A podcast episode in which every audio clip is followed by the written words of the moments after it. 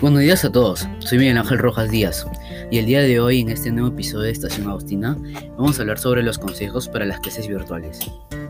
En este episodio les daré algunos tips y consejos con el fin de que puedan tener unas mejores clases virtuales. Bueno, ante todo debemos comenzar las clases virtuales totalmente motivados y alegres, ya que estas actitudes nos van a ayudar a tener una mejor atención y entender de una forma sencilla las clases. Es necesario levantarse una media hora antes de la primera hora de clase, ya que en este tiempo establecido nos, va a poder, nos vamos a poder asear, eh, desayunar, alistar las cosas para las clases y ver si todo está correcto, porque esto nos va a ayudar a tener un mejor rendimiento a la hora de escuchar las clases. Algunas formas de prestar atención en clase es estar con una buena postura, ya que esto le va a dar una impresión a los profesores que estamos muy atentos a su clase, y es obvio de que debemos estar atentos.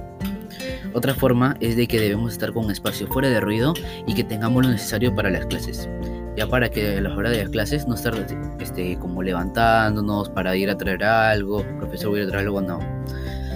Algunos consejos que recomiendo para tener unas buenas clases virtuales es que siempre en todo momento debemos estar con la cámara prendida y con el micrófono silenciado, porque aparte de que nos suman puntos, los profesores puedan observar si estamos completamente atentos.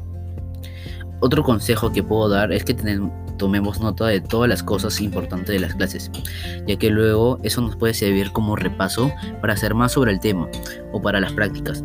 Y lo más importante, no distraernos con dispositivos externos o páginas externas, a menos que sean autorizadas por los profesores. Mi propósito de este podcast es que podamos tener unas mejores clases virtuales con algunos tips y consejos que he podido dar ya que debemos aprovechar al máximo los estudios porque es algo que nos va a servir para durante toda la vida, no solo cuando somos niños. Espero que les haya encantado mi podcast. Espero tengan una bonita tarde y les invito a suscribirse para este más adelante. Ay, me lo último.